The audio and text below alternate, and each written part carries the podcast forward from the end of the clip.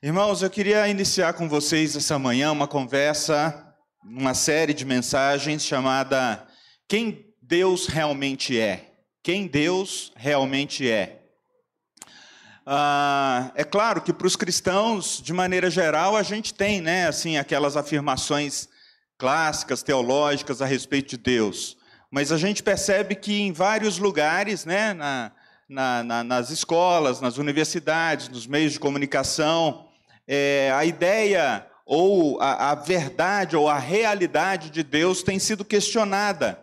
E a gente, como cristãos, a gente precisa é, revisitar esse, essas afirmações bíblicas né, a respeito de quem Deus realmente é. Eu fiquei lembrando de uma situação que pode ser comum a muitos de vocês. Imagina que você está em casa e Alguém bate ah, no portão da sua casa, talvez apartamento um pouco mais difícil, né, para chegar lá. Ah, mas alguém chama lá fora. Imagina que você mora numa casa. A maioria de nós aqui já moramos em casa.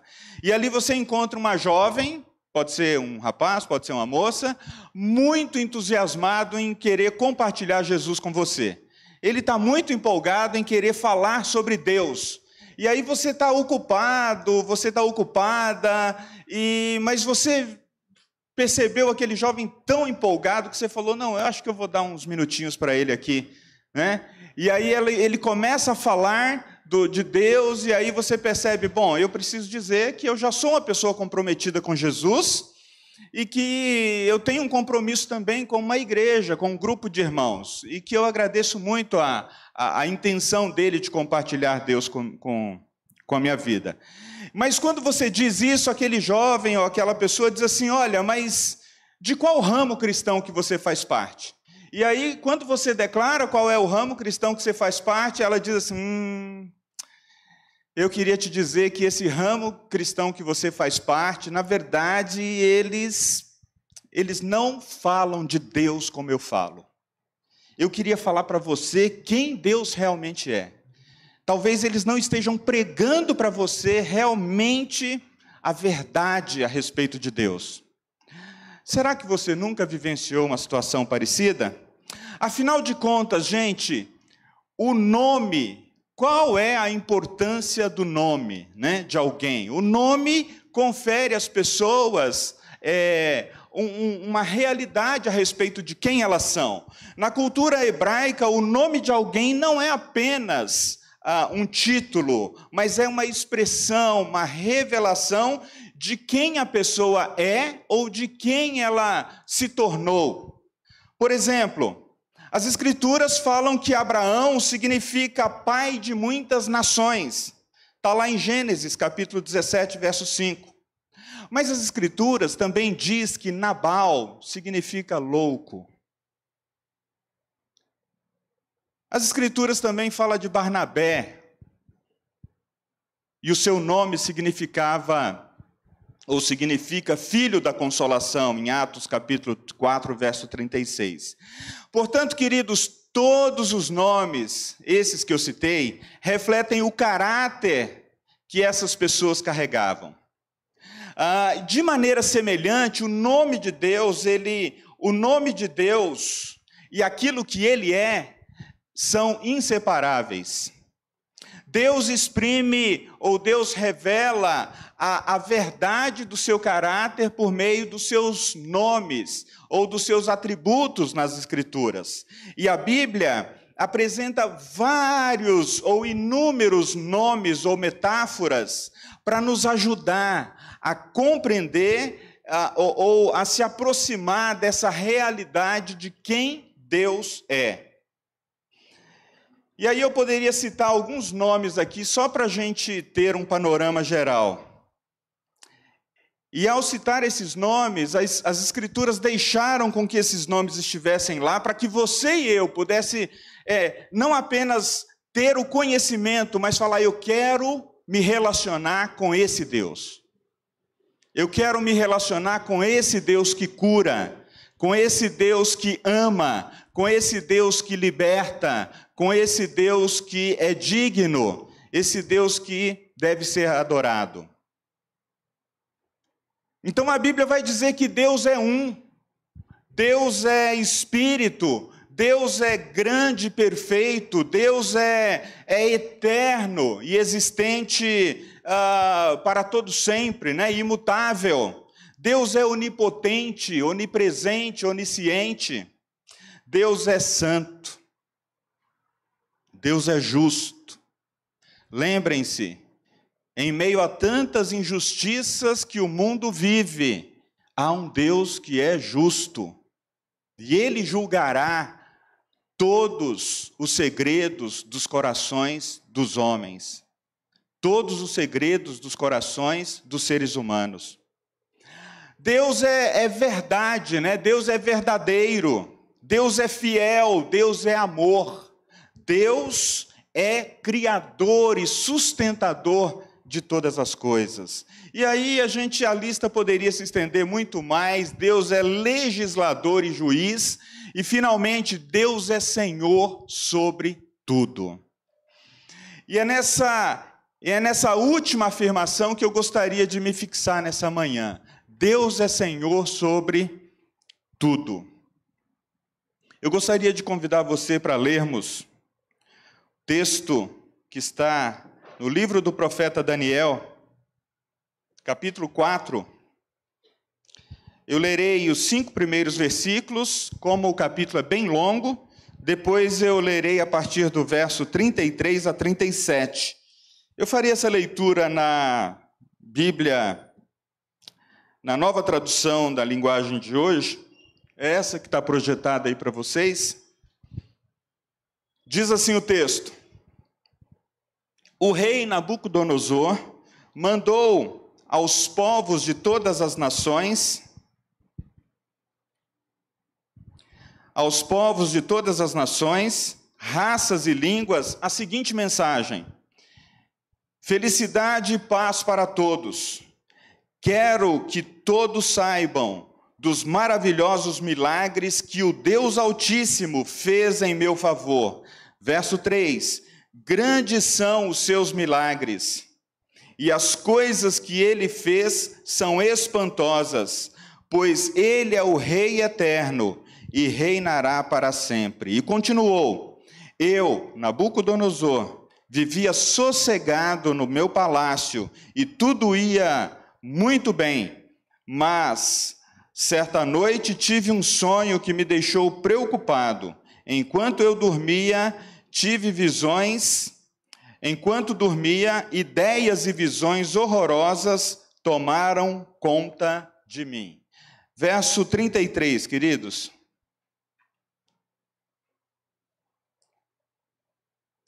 Verso 33. Naquele mesmo instante, cumpriu-se a sentença contra Nabucodonosor ele foi expulso do meio dos seres humanos e começou a comer capim como os bois. Dormia ao ar livre e ficava molhado pelo sereno. O seu cabelo ficou comprido, ah, parecido com penas de águias, de águia, e as suas unhas cresceram tanto que pareciam garras de um gavião. O rei disse: Depois de passados os sete anos, eu olhei para o céu e o meu juízo voltou. Aí agradeci ao Deus Altíssimo e dei louvor e glória àquele que vive para sempre, e disse: O poder do Altíssimo é eterno, o seu reino não terá fim. Para ele, os seres humanos não têm nenhum valor. Ele governa todos os anjos do céu e todos os moradores da terra. Não há ninguém que possa impedi-lo de fazer o que quer. Não há ninguém que possa obrigá-lo a explicar o que faz. Logo que o meu juízo voltou, continuou Nabucodonosor, eu recebi outra vez a minha honra, a minha majestade e a, e a glória do meu reino. Os meus conselheiros e as altas autoridades do meu governo me receberam de volta. Fui rei de novo, com mais poder do que antes. Portanto, eu, o rei Nabucodonosor, agradeço ao Rei do céu e lhe dou louvor e glória. Tudo o que ele faz é certo e justo e ele pode humilhar qualquer pessoa orgulhosa. Vamos orar mais uma vez? Fale com Deus nessa hora, peça para que o Senhor comunique ao seu coração a palavra dele. Senhor, nós estamos diante da tua palavra, nós pedimos que o Senhor fale conosco, nós pedimos que a nossa mente esteja disposta para o Senhor, nós proibimos, ó oh Deus, é, o inimigo das nossas almas de impedir que a tua palavra não somente passe pelos nossos sentidos, dos ouvidos, mas que ela também chegue ao nosso coração.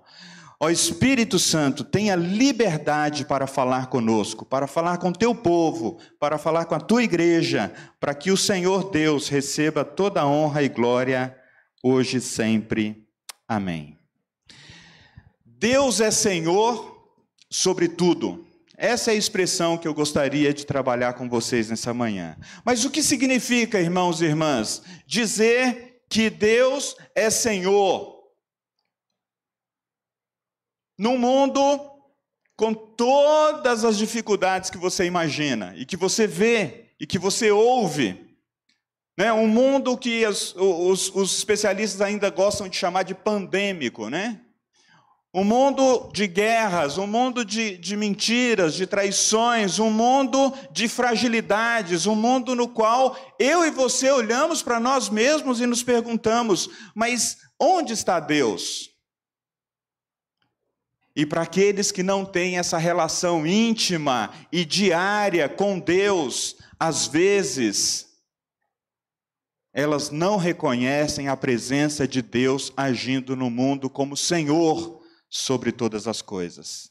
Queridos, eu imagino que a luta para cada um de nós de permanecermos olhando para Deus e crendo que Deus é imutável e Ele é Senhor sobre tudo e todas as coisas, é algo que está presente nas nossas vidas. Isso é algo que está presente na família que não sabe se ela vai ter dinheiro para chegar até o fim do mês. Isso é algo presente para a família que hoje está chorando a perda de um ente querido. Isso é algo presente para aqueles que estão vivendo conflitos emocionais, lutas, enfermidades na alma, enfermidades no corpo. E aí a gente se pergunta: que Deus é esse que é Senhor sobre tudo? E é esse Deus que te chama para um relacionamento pessoal com Ele. E nós podemos ter esse relacionamento com Deus, conhecendo mais, Deus pela Sua palavra, mas não é possível conhecer Deus apenas pela Sua palavra. A palavra de Deus, digamos assim, nos revela algo de Deus, o caráter de Deus, aquilo que Ele é, aquilo que Ele faz, aquilo que Ele fez, mas o que Deus quer é que você mesmo experimente a presença, a transformação, e o relacionamento com Ele na sua vida, no seu dia a dia. Porque senão, queridos, muitos de nós poderemos, inclusive, fazer declarações a respeito do nome de Deus sem conhecê-lo, a respeito de quem Deus é, mas ainda nutrir no íntimo do coração profundas dúvidas a respeito do seu caráter, a respeito da sua pessoa. Mas o que significa, pastor, dizer que alguém é senhor sobre outros ou sobre uma situação? O termo quer dizer que é alguém que tem autoridade e possessão. É isso que o termo Senhor quer dizer. Quando ele é aplicado a Deus, refere-se, portanto, à soberania de Deus, incluindo a soberania de Deus sobre a criação e sobre a vida de cada um de nós. Então, essa verdade, queridos, não apenas define algo que Deus é, mas também define a nossa relação com Ele.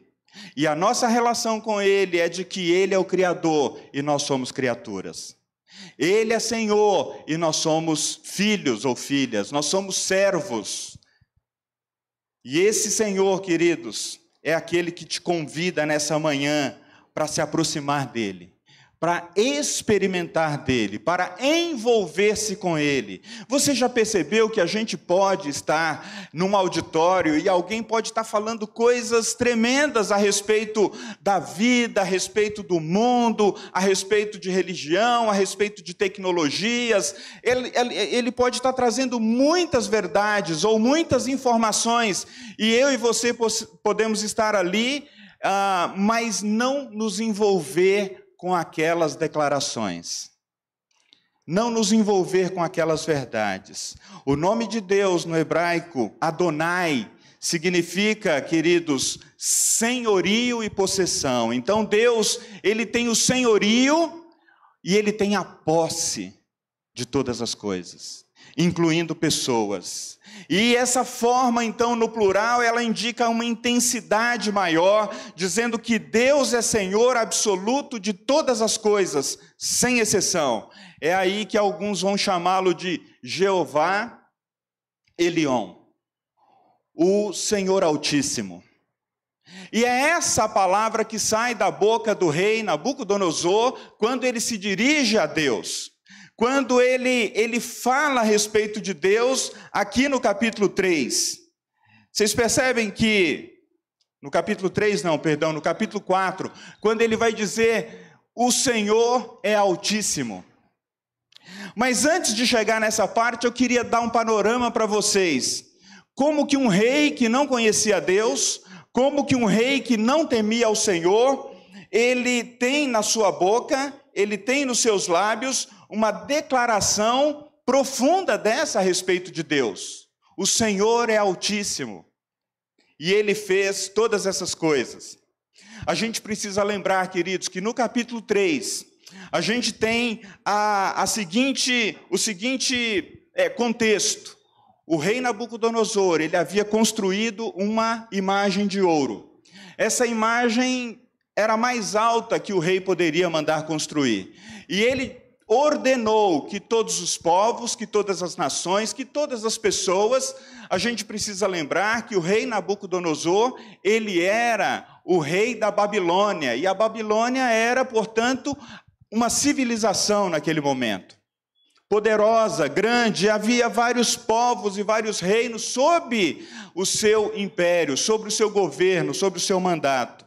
Então, quando ele diz que todas as pessoas, ao som de uma trombeta, deveriam se curvar diante da imagem feita de ouro, e não apenas se curvar e prostrar-se, mas também adorá-la, haviam ali quatro, três jovens, chamado Ananias, Misael e Azarias, que eram jovens judeus que haviam tido uma experiência com o Deus verdadeiro, com o Deus é, de, é, declarado nas Escrituras, com o Deus de Israel, e eles disseram: não, nós não vamos nos prostrar diante dessa imagem, a gente tem um outro Deus a quem nós adoramos. E é interessante que esses três jovens, eles estavam ali naquela situação porque Daniel, o seu amigo, havia pedido para que aqueles três jovens estivessem ali numa posição é, de administração numa província, e chegou então ao coração do rei, chegou ao ouvido do rei, que, portanto, haviam três pessoas importantes ali que não se curvaram ao seu decreto. E o rei diz: Olha, eu vou ter que cumprir o decreto, vocês vão para a fornalha de fogo, e aquela fornalha vai consumir vocês. E eles disseram: Olha, rei, o Senhor faça o que você quiser. Nós temos confiança que Deus nos livrará da fornalha de fogo. Mas se Ele não nos livrar, ok, Ele terá cumprido o seu propósito, Ele terá cumprido a sua vontade. Queridos, o fato foi que aqueles três jovens, eles foram lançados na fornalha e o fogo não os queimou. E quando aquelas pessoas é, que estavam responsáveis em executar aquele ato, juntamente com o rei ali na presença, é, foram verificar, eles viram que tinham quatro homens ao invés de três na fornalha. E eles perceberam então que eles estavam diante de uma manifestação divina que eles não conheciam. E é interessante, queridos, que o rei então faz um novo decreto dizendo: olha, ninguém fale mal do Deus desses jovens. Quem falar mal do Deus desses jovens ah, sofrerá uma pena. E aí no verso de número 29, vai, o rei vai dizer assim: porque não há outro Deus que possa livrar como esse. Vocês percebem que o rei, ele não era alguém que, que, que, que tinha Deus como seu senhor, a Babilônia tinha muitos deuses, ele mesmo manda construir uma imagem de ouro para que todos adorassem, mas ele tem na boca algumas afirmações a respeito de Deus que são intrigantes, né? Ele vai dizer: olha, gente, não há outro Deus que possa livrar como este. Queridos, isso nos traz um alerta. Nós podemos ter afirmações belíssimas e profundas a respeito de Deus nos nossos lábios, sem que elas ainda façam parte da nossa vida. Nós podemos ter declarações brilhantes, majestosas, lindas a respeito de Deus, seja por meio dos cânticos, seja por meio do, do, do, seu dia a dia, e isso ainda, e essa declaração, ou essa essência de quem Deus é, ou a essência da palavra que você está dizendo, não fazer parte de você. E então é diante desse contexto que no capítulo 4 que a gente leu, nos versos 2 e 3 especialmente, o Nabucodonosor, o rei, reconhece, ao menos em palavras, ele reconhece, ao menos em palavras, a grandeza de Deus. É possível você ouvir muitas pessoas no dia a dia dizendo: Deus é bom. Deus, Deus acima de tudo. Deus está sobre a minha vida. Deus está me protegendo. Deus está cuidando de mim. Em si, essas afirmações não são ruins, mas pode ser que essas pessoas não conheçam de fato o Deus na sua essência e no seu coração. Eles não têm uma relação com esse Deus. Mas o verso diz que o rei teve um sonho, no verso de número 5. Diz que o rei teve um sonho e ficou, esse rei ficou espantado, esse sonho deixou ele, ele estava sossegado no palácio, ele estava ali, mas ele teve um sonho que o deixou perturbado. E nenhum dos seus sábios, nenhum dos seus adivinhadores, nenhum dos seus, dos seus conselheiros poderiam, é, é, podiam dar uma interpretação para o seu sonho. Então o rei lembrou de Daniel, um jovem que ele sabia que nele habitava o Espírito do Deus de Israel, do Deus vivo, o Espírito do Deus que lhe contava verdades, ou que lhe dava capacidade de interpretar sonhos. E ele manda chamar Daniel. E então Daniel vem e ouve o sonho do rei. Qual era o sonho do rei, irmãos e irmãs? O sonho era de que ele viu uma árvore crescendo diante dele, essa árvore subia como se chegasse ao céu. Essa árvore era frondosa, com muitas folhagens e frutos, e quem passasse muito longe podia enxergar aquela árvore. E ele então ah, diz que nesse mesmo sonho aparece um anjo vigia, está entre os versos 15 e 17 um anjo vigia que diz para ele: derrubem a árvore, espalhem os, os, os frutos e as flores e, os, e as folhas, mas deixem a raiz. E é interessante que no verso de número 15 ele vai dizer assim: olha, deixem ficar o, o toco e as raízes, e amarrem as correntes de ferro e de bronze, ah, no meio do capim do campo. Assim o sereno cairá sobre esse toco, esse homem, é, ele comerá capim como os animais. Ele perderá o juízo e começará a pensar como um animal. Sete anos viverá assim. Essa Esta é a sentença dada pelos anjos, pelos anjos vigias dos céus, a fim de que todos saibam que Deus, o Altíssimo, domina sobre o reino dos povos. Quando Daniel termina de ouvir esse sonho do rei, ele fica espantado com o sonho. O rei percebe e fala: Fala, homem. Pode contar qual é o significado? Tenha medo, não. Olha, rei, eu vou te dizer. Eu vou te dizer o significado do sonho e as árvores, ou a árvore que vai ser cortada, não são os seus inimigos. Essa árvore é você. Ai, ai, ai, ai, ai. Daniel fala para o rei: essa árvore é você, essa árvore que cresceu e, e reina sobre as pessoas que passam ao longe, sobre os povos, sobre as nações, e as pessoas enxergam de longe o império babilônico, e, e você foi elevado junto com esse reino até o lugar mais alto. Você é essa árvore que vai ser cortada.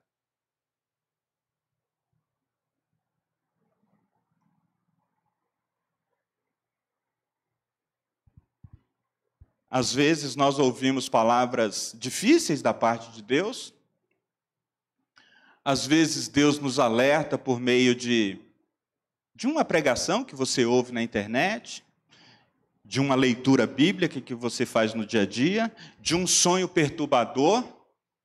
Você compartilha com alguém, alguém diz para você uma impressão que ela teve.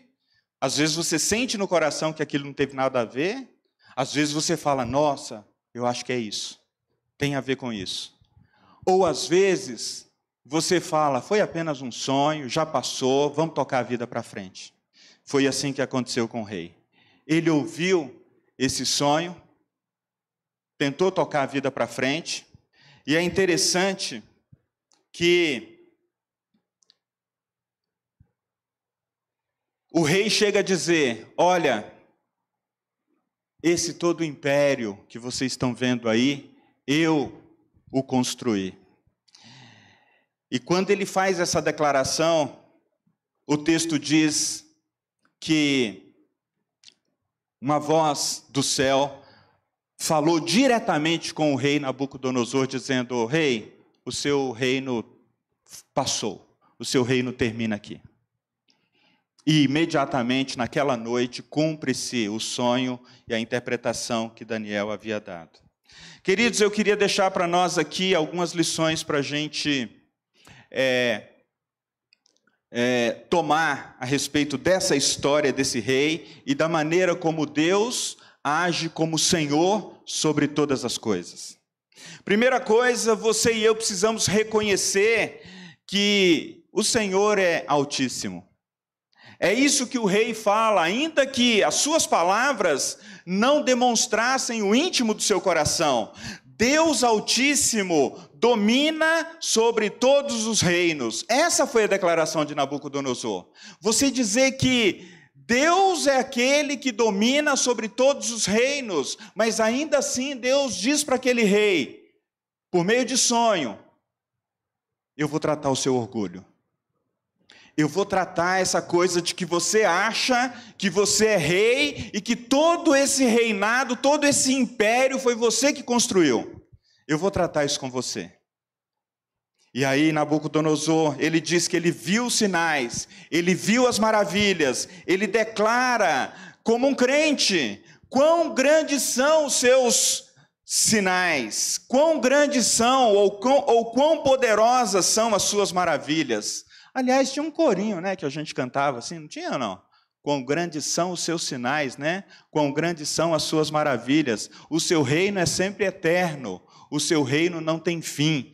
Olha, Nabucodonosor, se estivesse na nossa reunião, ele cantaria conosco esse cântico ele cantaria conosco esse, esse, esse corinho. E se ele tivesse ali um, um tenor, um baixo, a voz dele ia sobressair, porque estava na ponta da língua. O rei havia visto sinais, queridos. mas não necessariamente essas declarações revelam que o rei havia sido transformado na sua mente e no seu coração a respeito de quem Deus era. Reconhecer o Senhor como Altíssimo, queridos, é permitir que o Espírito Santo nos pergunte: você realmente tem Deus acima de todas as coisas na sua vida? Deus é o Altíssimo para você, Ele é Altíssimo em tudo aquilo que você é e faz. Interessante que, ao mesmo tempo que o rei declara isso a respeito de Deus, no verso 30, o seu coração deixa escapar aquilo que ele realmente acredita. E ele vai dizer: como é grande a cidade da Babilônia, com o meu grande poder eu a construí, para ser a capital do meu reino, a fim de mostrar a todos a minha grandeza e a minha glória. Aí Deus falou: não, não, não, aí você foi demais, você foi demais, menos, menos, eu vou tratar com você. Queridos, tudo que nós somos, tudo que nós realizamos, vem da permissão de Deus. Quando você e eu esquecermos dessa realidade, pode ser que a gente esteja dispostos a negociar valores profundos da nossa vida. Trabalho, carreira, negócios, sabedoria, inteligência, bens, relacionamentos que Deus te deu, que Deus ainda vai te dar, até mesmo os relacionamentos que Ele tira, tudo vem de Deus. Tudo vem de Deus. Nós temos um hino, nós cantar e todos os povos, que diz que tudo vem de Deus, das, das mãos do Senhor é que nós recebemos todas as coisas. Então, essa é a primeira verdade que eu gostaria que você e eu pensássemos nessa manhã para que a gente pudesse se envolver com essa verdade, é a gente se perguntar: será que Deus está acima de todas as coisas na minha vida? Será que Ele é o Altíssimo? Ou será que eu afirmo uma coisa, mas aí depois eu percebo: não, peraí, essa carreira fui eu que construí. Não, não, essa capacidade de articular as ideias, é inteligência, sou eu, é comigo aqui. Não, tudo vem de Deus, tudo vem é, é, de, de, de fora, a gente não tem nada em nós mesmos. Queridos, todas as coisas estão debaixo de um Senhor que é mais alto do que nós. Isaías vai dizer que os pensamentos de Deus são mais altos do que os nossos, os caminhos de Deus são mais altos do que os nossos. A quem você reputa todas as coisas que você é e possui?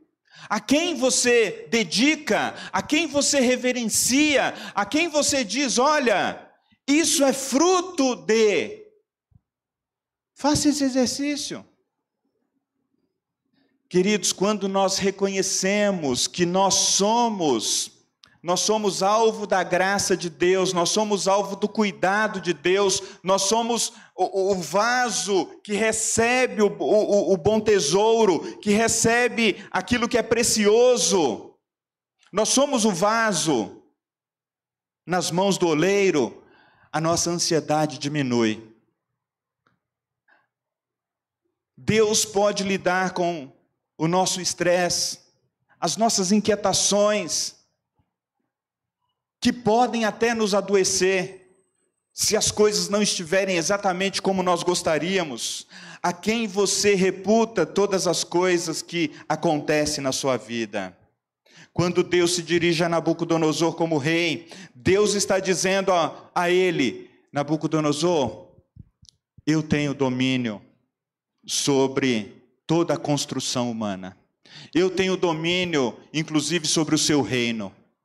Eu tenho domínio sobre todas as coisas. A segunda verdade, queridos, reconheça o Senhor como autoridade e governo. Se o nome de Deus mais lembrado na Bíblia é Senhor, Junto com esse nome, há também uma verdade de que esse nome carrega autoridade e governo. É interessante, queridos, que muitos de nós recebemos autoridade, mas nem sempre nós a exercemos. Nós recebemos autoridade para cuidar da criação de Deus.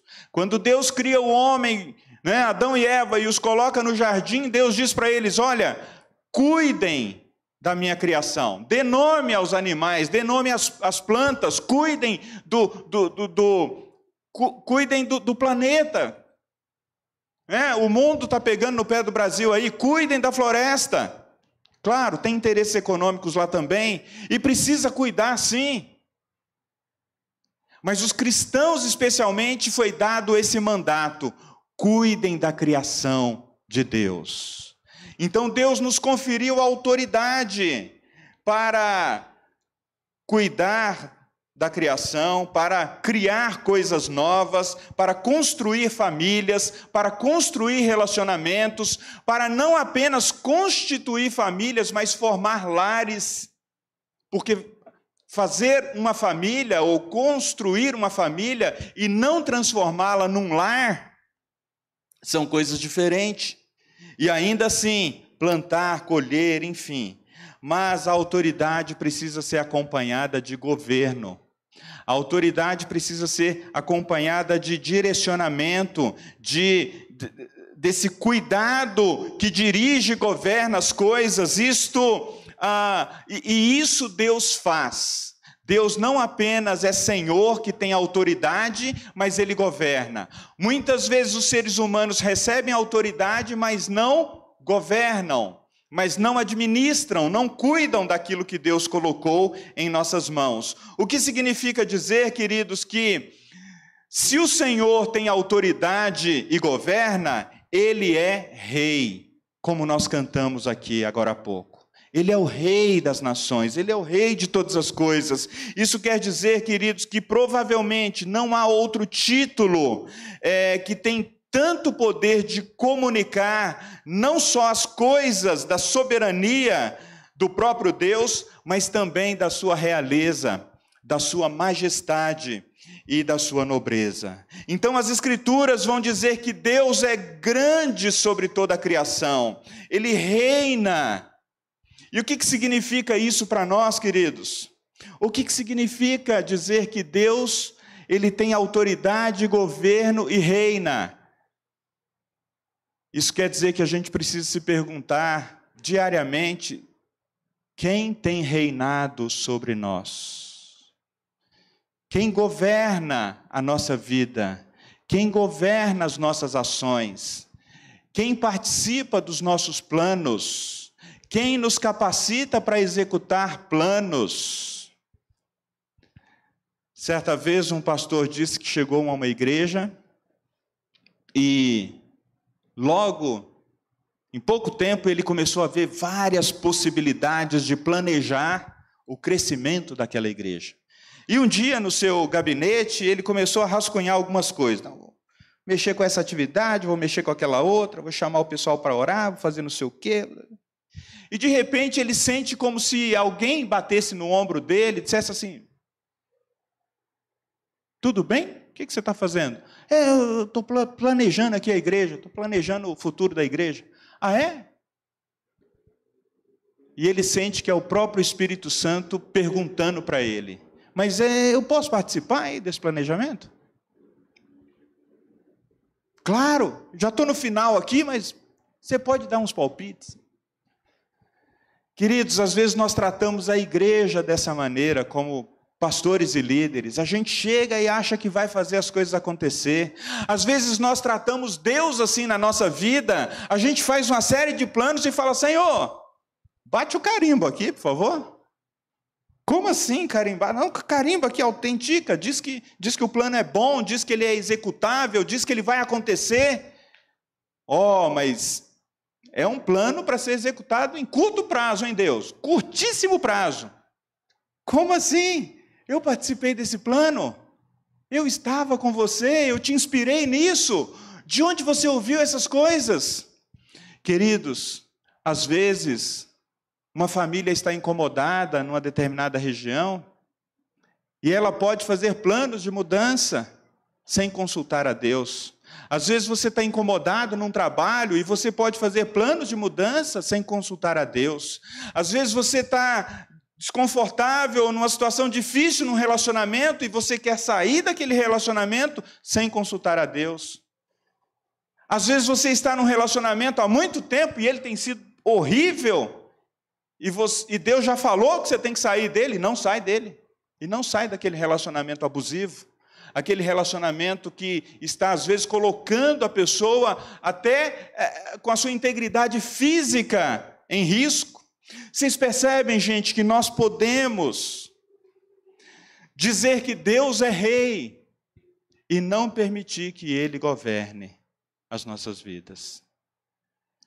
Nós podemos dizer que Deus é rei e a gente faz planos e pede o rei para autenticar. Se tivesse um cartório lá, né? Na Babilônia, a gente iria lá, Nabucodonosor chegaria lá, autentica aí, olha, fui eu que criei todas essas coisas, eu sou. E Deus disse: não, você não é. Como nós temos exercido autoridade e governo sobre as coisas que Deus nos confiou. Como que você tem exercido autoridade como alguém que de repente lidera pessoas no trabalho? Como você tem exercido autoridade em relação a um colega de trabalho? Na sua casa, na relação com os filhos? Como que a gente tem exercido autoridade, queridos, em relação à família, à igreja, em relação a ministério e outras coisas mais? A gente só pode exercer autoridade, queridos, e governo se nós convidarmos o Senhor que reina para reinar. E finalmente, a terceira verdade que eu gostaria de compartilhar com vocês, queridos, nós somos chamados a reconhecer que o Senhor age segundo o seu conselho. Isso é soberania. Presbiteriano gosta muito de dizer que Deus é soberano. Ah, nós nós cremos na soberania de Deus. E realmente, queridos, Deus é soberano. Mas nós precisamos viver isso. Nós precisamos vivenciar essa realidade. Ah, é interessante que ah, no verso 35, a gente vai ter a seguinte declaração. Para eles, e aqui é Nabucodonosor que está falando. Para ele, ele quem? Deus, os seres humanos não têm nenhum valor Nabucodonosor está falando. Essa tradução na linguagem de hoje, ela, ela vocês não têm nenhum valor. Você pega na ARA, né, na nova, na revista atualizada, é, ele vai ser mais suave, vai dizer assim: olha, o ser humano é, não tem nada diante de Deus. Nós não temos nada diante de Deus. No fim das contas, é isso mesmo, gente. O ser humano, se Deus não lhe der algo, ele não é nada em si mesmo. Essa ideia do ser humano como centro do mundo, essa ideia do ser humano que constrói, que faz novas tecnologias, que vai para outro país, que agora começa a fazer o turismo espacial, que vai colonizar não sei o quê, isso é uma ideia moderna. Isso é uma ideia de, de 150 anos. Até então o mundo entendia que Deus estava no centro de todas as coisas, que Ele era o Senhor sobre tudo e que o ser humano, com toda a sua capacidade e inteligência, ele sabia que essas coisas vinham de Deus. Mas, a partir do Renascimento e principalmente no Iluminismo, a ideia de que o ser humano estava no centro de todas as coisas e que ele seria, portanto, a medida de todas as coisas, foi tomando o coração dos seres humanos, foi entrando nas escolas, nas universidades.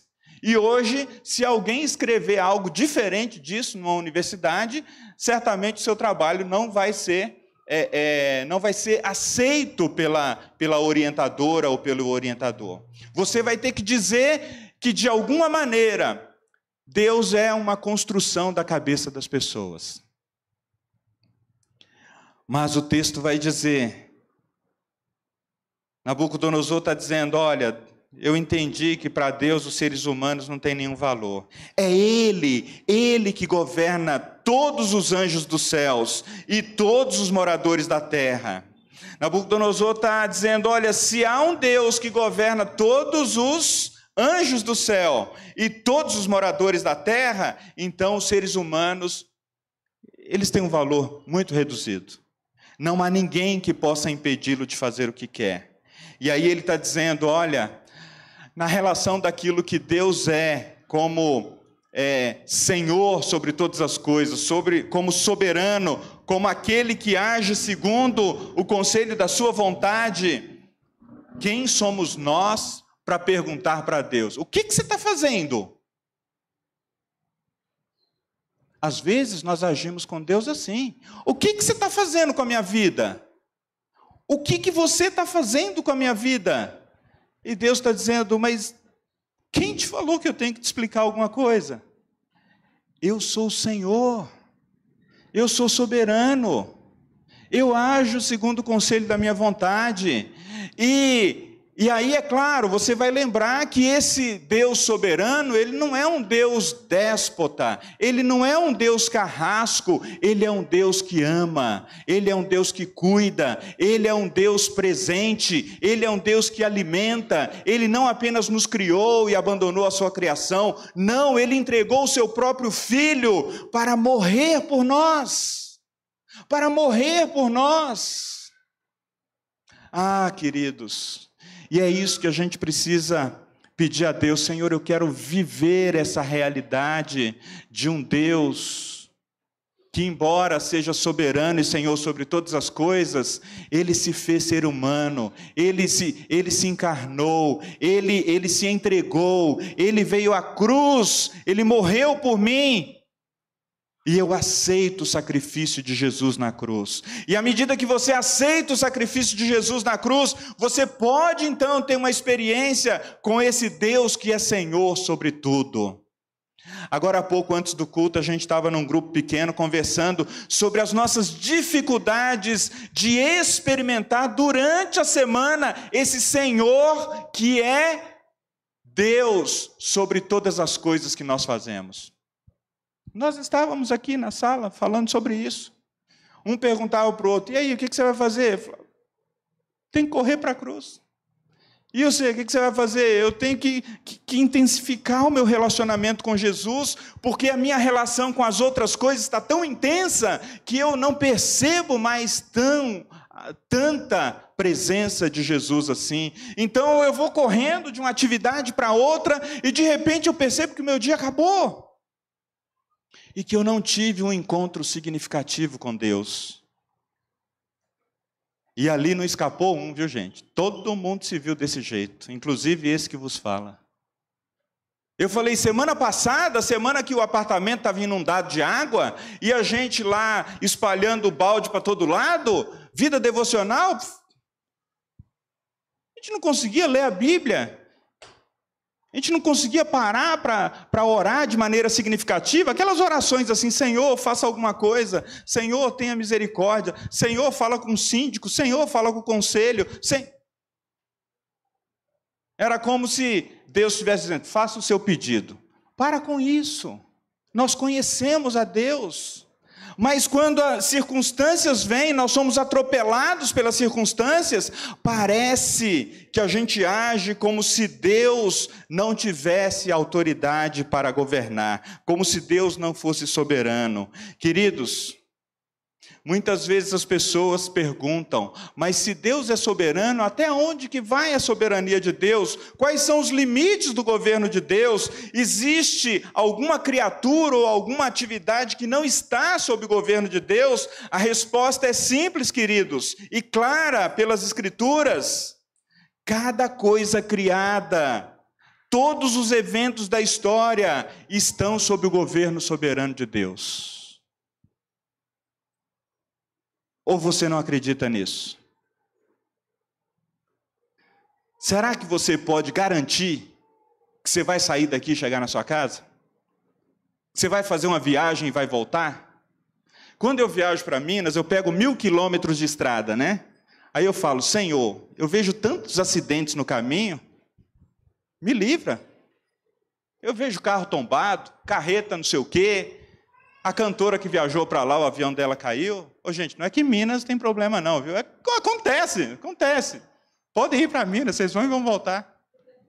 Podem ir, é boa, boa terra, boa comida, coisa boa lá. É ou não é, Guilherme? A gente está querendo ir para Poço de Caldas, passar uns, uns dias lá. O fato é, queridos, que nós não podemos garantir a nossa própria existência se a nossa vida não estiver nas mãos de Deus. Eu termino, queridos, lembrando que a partir do verso de número 33, 34, 35 até o 37, eu não vou, vou ler todos os textos, Nabucodonosor, ele compreende Há um momento em que, que, que ele né, ele está lá, sete anos vivendo como animal mesmo. E o texto diz que o cabelo dele cresceu, as unhas ficou tipo Zé do Caixão. Lembram do Zé do Caixão? Nabucodonosor, Zé do Caixão. Mostrou a mão assim, Zé do... Nabucodonosor, Zé do Caixão. Ele, ele, ele tem um, um insight, assim, ele tem algo que vem de cima. O próprio Deus vai e fala: Ó, oh, agora você vai entender qual é a sua situação. E aí ele, ele cai em si e ele volta a dizer, né? Ele volta a dizer no verso de número 37 lá, que de fato era Deus que estava dando para ele de volta o reino. E o reino dele, a partir daquele momento, foi um reino mais vigoroso e tal. E ele entende mais ainda, queridos, ele entende que tudo aquilo que ele havia passado era Deus humilhando, o humilhando, para que ele lidasse com a sua soberba. Queridos, o que, que Deus faria para que nós experimentasse a realidade de que Ele é Senhor sobre tudo? Será que Deus nos pouparia de nos levar para um caminho da humilhação? Será que Deus nos pouparia? Ah, pastor, nós somos filhos, somos amados, somos cheirosinhos, tomamos banho para vir para a igreja, está todo mundo aqui bem e tal, a gente, a gente não é aqueles pecadores hardas, a gente peca, mas é, sim. Por que, que Deus nos humilharia para a gente entender que Ele é Senhor sobre tudo? Eu espero que Ele não nos faça passar por isso, queridos, mas Ele pode. Aquele que não poupou ao seu único filho, aquele que não poupou ao seu único filho, antes o entregou para morrer numa cruz e morte de cruz, por que, que ele nos pouparia para que a gente experimentasse a realidade de que ele é Senhor? Queridos, nós podemos hoje dizer: Senhor, eu quero me envolver com essa realidade do teu nome. Eu quero me envolver com quem realmente o Senhor é. Eu quero me envolver com a tua soberania, com a autoridade que o Senhor confere, com o governo. Começa fazendo isso na minha vida, na minha casa, em tudo que eu sou, em tudo que eu tenho. E aí sim, queridos, nós experimentaremos as coisas difíceis da vida tendo certeza de que Deus é Senhor sobre tudo. Quais os caminhos pelos quais Deus nos levará para que a gente reconheça o seu senhorio? Ele está acima da sua vida? Ele tem autoridade e reina sobre você? É, ou você fica de mal quando as coisas não acontecem como você gostaria? Ah, também não vou na igreja mais. Deus não fez do jeito que eu queria. Ah, também não, não, não, não oro mais, não ganhei aquela promoção. Descubra o que Deus, como Senhor, está fazendo na sua vida hoje, para que você possa experimentar mais do seu cuidado, mais do seu amor, mais da realidade de quem Ele é.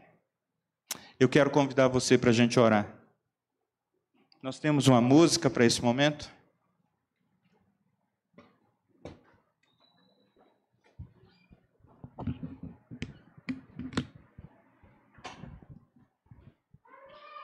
Coloca diante de Deus o seu coração e, e fala: Senhor, gostaria que realmente essa realidade do seu senhorio sobre o todo da minha vida se tornasse mais real. Se tornasse mais real. E olha, essa é a oração mais perigosa que você pode fazer. Perigosa por quê? Porque Deus responde. E aí ele vai querer participar das coisas que você faz no trabalho. Ele vai querer participar da maneira como você se relaciona em família. Ele vai querer participar de todas as coisas que você é e faz, porque você está dizendo: "Vem, Senhor, reina. Vem, Senhor, governa. Vem, Senhor, fica acima da minha cabeça." Vamos cantar ao Senhor?